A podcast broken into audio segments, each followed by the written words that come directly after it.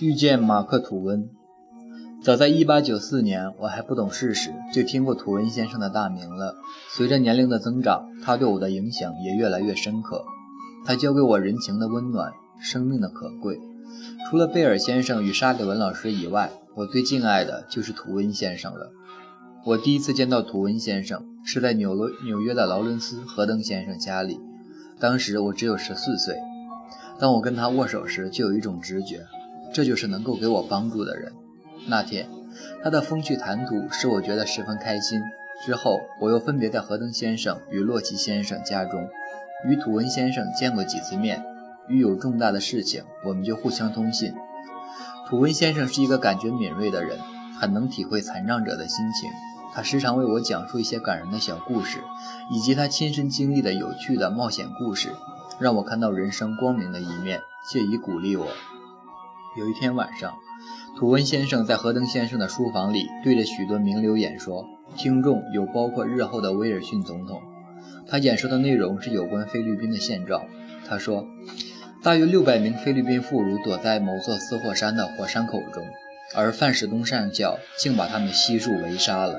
几天后，这位上校竟命令部下假扮敌军。逮捕了菲律宾的爱国志士阿基纳多等许多人。吐温先生义愤填膺地痛斥这位嗜杀的残酷军官，并且很感慨地表示：“如果不是我亲眼见到、亲耳听到，真不敢相信世上会有这种毫无人性的人。无论是政治事件或战争，也不管是菲律宾人、巴拿马人或任何落后地区的土著民族，土文先生反对一切不人道的事情。”他不沉，他不甘于缄默，一定会大声的抨击，这是他一贯的作风。他不耻那些自我吹嘘的人，也看不起那些没有道德勇气的人。在他看来，一个人不但要知道何为是，何为非，而且要毫不畏惧地指责那些伪善者的恶行。因此，他常常毫不留情地向恶势力挑战。吐温先生一向很关心我，事无巨细，只要与我有关，他必然十分热心。而且，所有认识我们的人当中，他是最推崇沙利文老师的，因此他一直是我们最亲密的朋友之一。图温先生与夫人情深意切，不幸夫人比他早逝，为此他哀伤不已，顿觉生活中少了许多东西。他常对人说：“每当来拜访我的客人离去之后，我总是一个人孤单单地坐在火炉前，倍感孤独寂寞的难耐滋味。”在夫人去世后的第二年的一次谈话中，他提到，去年是我有生以来最悲伤的一年。如果不是因为我有许多工作可以打发时间，几乎要活不下去了。此后，他也常为了没有更多的工作而觉得遗憾。还有一次，我安慰他说：“请不要想那么多，全世界的人都尊敬您，您必会名留青史的。”肖伯纳把您的作品与伏尔泰的文章相提并论。而评论家基布林也把您誉为美国的塞提万斯塞万提斯呢。听了我的话，图文先生回答道：“你不必说这些话来安慰我，海伦，你知道吗？我所做的一一切事情只有一个目标，那就是引人引人发笑，因为他们的笑声令我感到愉快。”马克·吐温先生是一位美国文学史上占有重要地位的文学家。不仅如此，我认为他是一个真正伟大的美国人。因为他具有美国先民开拓疆土的精神，他崇尚自由、平等，个性豪迈爽朗，不拘小节，而且十分幽默。总之，他具有开国时代美国人的一切优点。他在我看过我所写的《我所居住的世界》一书后不久，写了一封令我们又惊又喜的短信。信上写道：“请你们三位马上到我舍下来，与我一起围坐炉前，生活几天如何？”于是，我们一行三人十分高兴地整装出发了。到达当地火车站时，马克·吐温先生派来接我们的马车早已等在那儿了。时值二月，远近的大小山丘都覆盖着一层白雪，沿途的树枝上挂满了参差的冰柱，松林里吹来的风带来淡淡的清香。马车缓缓地行进在曲折的山路上，马车好不容易爬上一段坡路，眼前出现了一幢白色的建筑物。接我们的人告诉说，土文先生正站正站在阳台上等着我们呢。马车终于进入了巨大的石门。他们又告诉我，啊，土文先生向我们招手呢。接着又接着说，土文先生身着雪白的服装，银白的头发在午后的阳光下闪闪发光，就像浪花拍打在岩石激起的白色泡沫，充满了活力。我们很舒服地坐在熊熊的炉火前，室内飘着清松清爽的松香。我们喝着热腾腾的热茶，吃着涂了奶油的吐司，感到无比的舒适。土文先生对我说：“这种吐司如果再涂些草莓酱，就会更好吃。”休息过后，土文先生主动地表示，大凡一般访客都喜欢参观主人的居住环境，相信我们也不例外，所以提议带我们到宅内各处去走走。在主卧室旁边有一条走廊状的阳台，阳光可以直射进来，是主人经常喜欢流连之处。那里有许多美丽的盆栽花草，野趣盎然。通过走廊就是饭厅，然后又是另一个卧室。走着走着，我们来到一间有桌球的娱乐室。据说这是土文先生最常逗留的地方。土文先生领我们走进球台，他亲切地对我表示要教我玩球。我听了就直觉地问道：“打桌球必须用眼力，我恐怕没有办法玩。”他很快又说：“说的也是，不过如果像洛奇先生或河马先生这样的高手的话，闭上眼睛也照样可以玩得很好。”接着，我们往楼上走，参观主人的卧室，欣赏美丽花样、古色古香的床铺。太阳即将西沉时，我们就在大落地窗前眺望外面的景色。海伦，你不妨想象一下，我们站在这儿可以看到些什么景象？我们所在的这个丘陵是一片银白色的世界，远处是一大片辽阔的松林，左右两侧是连绵不绝的大小山丘，其上有断断续续的石垣。头顶是微带灰暗的天空，整个景象给人的感受是自由的，因为它相当原始，令你觉得无拘无束。你闻闻看，那阵阵的松香是不是妙透了？我们的卧房临着图文先生湿润的壁炉上摆着一对烛台，烛台旁是一张卡片，整整齐地列出房间内贵重物品的放置地点。他这么做是有原因的，原来此处此处曾遭小偷光临。土文先生为了免于在三更半夜再受干扰，干脆明白地指出放置地点，想偷的人就自己去拿吧。这种做法很合乎土文先生的幽默个性。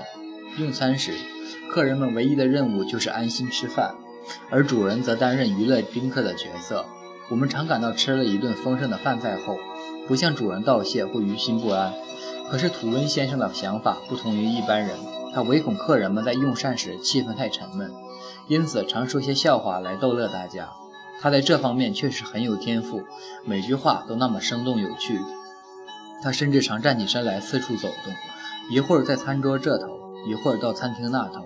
有时一面说着故事，一面走到我身后，问我最喜欢什么。心血来潮时，就随手摘朵小花，让我猜猜是什么花。如果我正好猜中，他就高兴的又笑又叫，像个孩子。为了测验我的警觉性。土文先生会忽然偷偷地潜到另一个房间弹奏风琴，并观察我，看看我对琴声所引起的震动是否有反应。后来，沙利文老师对我说：“土文先生一面弹琴，一面观察我的样子非常有趣。”土文先生家的地板铺的是瓷砖，因此一般的声音我不太有感觉。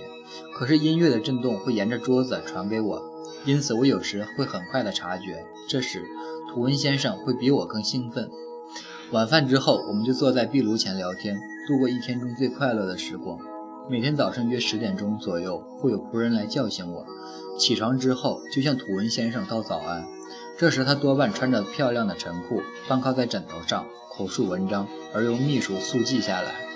某天，他一看到我进房，就对我说：“今天午饭之后，我们一块儿出去散步，看看这附近的田园风光，好吗？”那天的散步非常愉快。图文先生穿着毛皮厚外套，戴着皮帽。他亲切地牵着我的手，一面在曲折的小路上走着，一面向我讲沿途的景色。根据图文先生的描述，我们知道，在一条介于岩壁与小河的小径上，景色优美，令人心旷神怡。饱览了小溪与牧场的风光后，我们来到爬满藤蔓植物的石垣前，细数石头残留的岁月痕迹。走了一算一段不算短的山路。图文先生感到有些疲倦了，决定由梅西先生先行回去，叫马车来接我们。梅西先生走了之后，图文先生、沙里文老师与我三个人打算走到山腰的大马路上去等马车。可是从我们所在的地方到山腰的大路仍有一段距离，期间又经过一段满是荆棘的窄路，以及一条冰冷的小溪，最后是一片长满青苔的滑溜地面，好几次都差点摔跤。从草丛穿过去的路越来越小，你一直沿着它走，就会尾随松鼠爬到树上去。土温先生虽然走得很疲累，但仍然不失其幽默的本色，谈笑依旧风趣。可是路确实越来越窄，后来几乎要侧身而行，我真的开始担心是否迷了路。然而土温先生又安慰我说：“不必担心，这片荒野在地图上找不到的。换句话说，我们已经走进地球形成之前的混沌中。”而且，我发誓，大陆就在我们视线可及的那一边。他说的不错，大陆就在离我们不远处。问题是，我们与路之间隔着一条小溪，而且溪水相当深。到底要怎样渡过这条小溪呢？正当我们彷彷徨无计时，梅西先生与马车夫的身影出现了。你们稍等一下，我们来接你们。